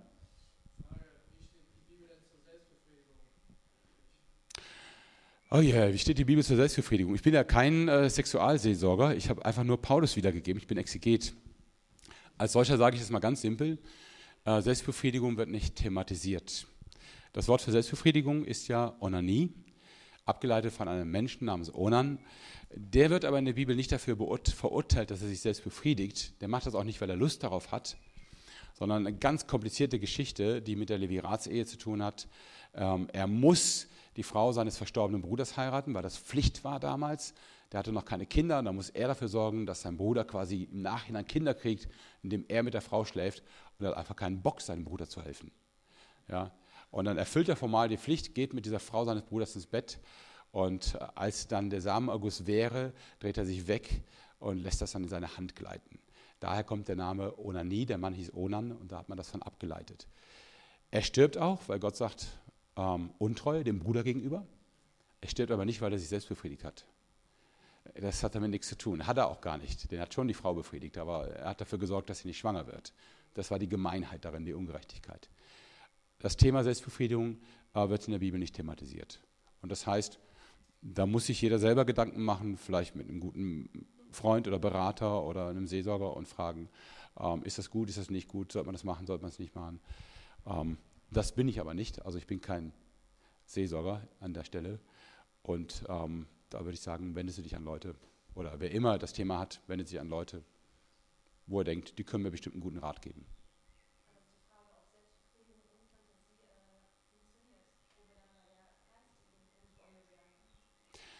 Okay. Gut. Fällt nicht mehr in den Bereich der Exegese, der Auslegung. Von daher lassen wir die Frage einfach mal so stehen. Okay.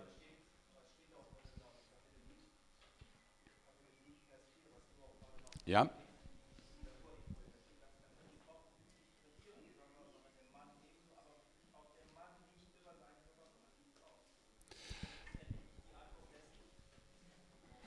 Naja, das geht ja jetzt um Ehe und nicht um Selbstbefriedigung. Und äh, Paulus fängt ja damit an, dass er sagt, entzieht euch einander nicht. Also die Situation hier ist eindeutig. Ähm, was, was ich, also jetzt erzähle ich mal ein Beispiel, das hat überhaupt nichts mit euch zu tun, mit Sicherheit nicht. Würde mich sehr wundern, ja. Äh, der Mann ist ältester in der Gemeinde und äh, das ist eine Gemeinde, die auch sehr klar weiß, dass Frauen gar nichts zu sagen haben. Und Frauen sind auch dann ganz still, bis der Mann nach Hause kommt. Und äh, kriegt dann Instruktionen darüber, äh, wie er Dinge in den Ältestenkreis einzubringen hat. Ja. Kommt also wirklich vor sowas. Und der Mann sagt, Moment mal, wer ist denn hier das Haupt in der Familie? Und die Frau weiß sich zu wehren ne? und sagt, gut, wenn du das so denkst, dann brauchst du erstmal nicht mehr zu kommen. Sie entzieht sich. Ja. Solche Spielchen gibt es tatsächlich, nicht nur auf der Ebene, gibt es auf ganz vielen Ebenen. Äh, darum geht es hier. Das kannst du nicht machen. So kannst du nicht manipulieren und den anderen rumstoßen, indem du ihn mit Sex erpresst. Das ist der Punkt hier. Ja. Ja. Hi, grüß dich.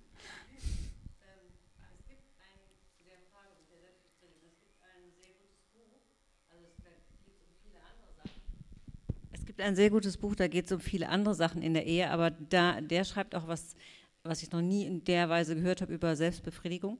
Das Buch heißt, okay, das müssen wir vielleicht aufschreiben, Love Your Way to a Better Marriage. Ich weiß nicht, ob es das auf Deutsch gibt.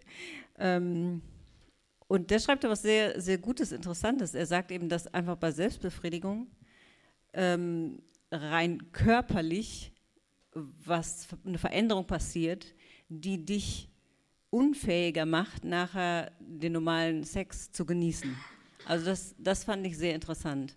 Ähm, das Buch kann ich auch überhaupt sehr empfehlen, wenn man verheiratet ist und auch als Vorbereitung auf die Ehe. Ich könnte es ja gleich mal aufschreiben, da vorne.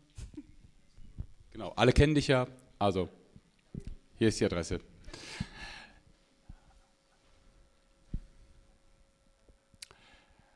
Okay, dann lass mich noch ein Schlusswort sagen und dann machen wir auch Schluss. Sex ist schon ein verheerendes Thema, ne? Was hat Gott sich da ausgedacht? Gut, das war ja vor dem Sündenfall, da war irgendwie alles gut. Da konnten Mann und Frau sogar nackt durch den Garten laufen und irgendwie war das auch alles okay. Ja? Geht heute alles nicht mehr. Aber ähm, wir alle werden die Punkte haben, an denen wir scheitern. Ja, ich hoffe, es sind keine großen und schwierigen Punkte, aber vielleicht auch für manchen Sachen, wo er sagt, oh, das ist mir bis heute peinlich, dass mir das passiert ist. Ja? Und äh, das sage ich auch von meinem Leben. Also ich habe das nicht alles so auf die Reihe gekriegt, wie ich gerne hätte. Lange nicht. Und äh, musste eine Menge, Menge lernen und auch ein paar saublöde Fehler machen, für die ich mich lange geschämt habe. Ihr denkt nicht das Schlimmste, ihr wisst es nicht, ihr müsst nicht über mich nachdenken. Okay, seid auch nicht meine Seelsorger. Ich will damit nur Mut machen. Ähm, wir werden taumeln, wir werden vielleicht sogar fallen, aber wir bleiben nicht liegen. Das ist der entscheidende Punkt. Also egal, wo ihr seid und was passiert ist und womit ihr nicht klarkommt, diese ganzen Texte sind nicht, um euch zu gängeln und zu maßregeln und alles schwieriger zu machen. Sie sind Wege, wo eigentlich Beziehungen leichter werden. Und sie sind eine Einladung, immer wieder auf diesen Weg zurückzufinden und zu sagen, gut, es sind ein paar Sachen doof gelaufen, ja, ich habe ein paar Sachen gesehen, die wollte ich nicht sehen. Ich habe ein paar Sachen gemacht, die hätte ich nicht machen dürfen. Aber das ist ja nicht das Ende meiner Beziehung zu Christus, sondern es ist einfach nur der eine Schritt zum Kreuz und zur Buße und sagen, okay, es tut mir wirklich von Herzen leid und ich möchte neu anfangen, in einer Form, in einer Reinheit vor dir zu leben, die dich, Christus, ehrt, die meinem Ehepartner ermöglicht, eine super Beziehung zu mir zu haben, ähm, wo meine Kinder sagen werden, es ist schön, euch als Eltern zu haben oder wo ich als Single sage, boah, da kann ich mit leben, das ist gut, das macht mir Freude und das ist zum Segen für Menschen. Äh, darum geht es. Und zu dieser Linie kannst du jederzeit zurück von jeder Position. Vielleicht sagst du, ja gut, ich habe da schon lange drüber nachgedacht und es fällt mir schwer. Dann sprich mit jemandem. Manchmal ist der beste Weg, auch Last loszuwerden, schlechtes Gewissen loszuwerden, dass man jemanden fragt, hör mal, darf ich dir einfach mal Sachen sagen, die du für dich behältst und wo wir nachher verbeten. Ja also Beichte, wie die Katholiken es sagen, ähm, kann eine unglaubliche Befreiung sein. Ein berühmter Theologe, das war Bonhoeffer, der hat mal gesagt, die Sünde will mit dem Menschen allein sein. Wenn wir sündigen, haben wir das Gefühl, hoffentlich erfährt es keiner, hoffentlich sieht es keiner. Ich versuche alleine durchzukommen. Bricht die Macht der Sünde, Geh zu einem Bruder, einer Schwester deines Vertrauens und sage, hör mal, ich muss dir was bekennen, einfach um das mal loszuwerden. Lass uns miteinander beten, dass ich wieder frei bin. Und dann bist du wirklich frei. Gott meint das sehr ernst. 1. Johannes 1, Vers 9. So wir unsere Sünden bekennen, so ist er treu und gerecht, dass er uns vergibt und reinigt von aller Ungerechtigkeit. Unreinheit, Entschuldigung, reinigt von aller Unreinheit. Wenn du bekennst und dann betest du mit jemandem, ist nicht nur die Sünde vergeben, sondern auch gereinigt. Ja. Heißt nicht, dass vielleicht manche Konsequenzen noch schwierig sind, das kann im praktischen Leben so sein, aber bei Gott ist alles klar. Er sieht dich an, als hättest du es nie getan. Es ist in Ordnung. Vergiss diese Möglichkeit nicht. Vielleicht hast du dir heute Abend Sachen vorgenommen oder hast gesagt, super, sehe ich genauso, werde ich auch so durchhalten. Wunderbar. Ja. Vielleicht scheiterst du trotzdem, trotz der guten Vorsätze. Und merkst, das Leben ist wesentlich komplizierter und schwerer, als du dachtest. Vergiss niemals, dass du jederzeit zurückkehren darfst und jederzeit neu starten kannst. Gott mit euch. Soll ich noch beten? Wenn du uns da nochmal segnest, wenn du uns da segnest, für uns betest, Okay. Der Andi sagt, ich soll noch zum Abschluss beten und euch segnen. Ähm, ihr dürft jetzt auch mal aufstehen.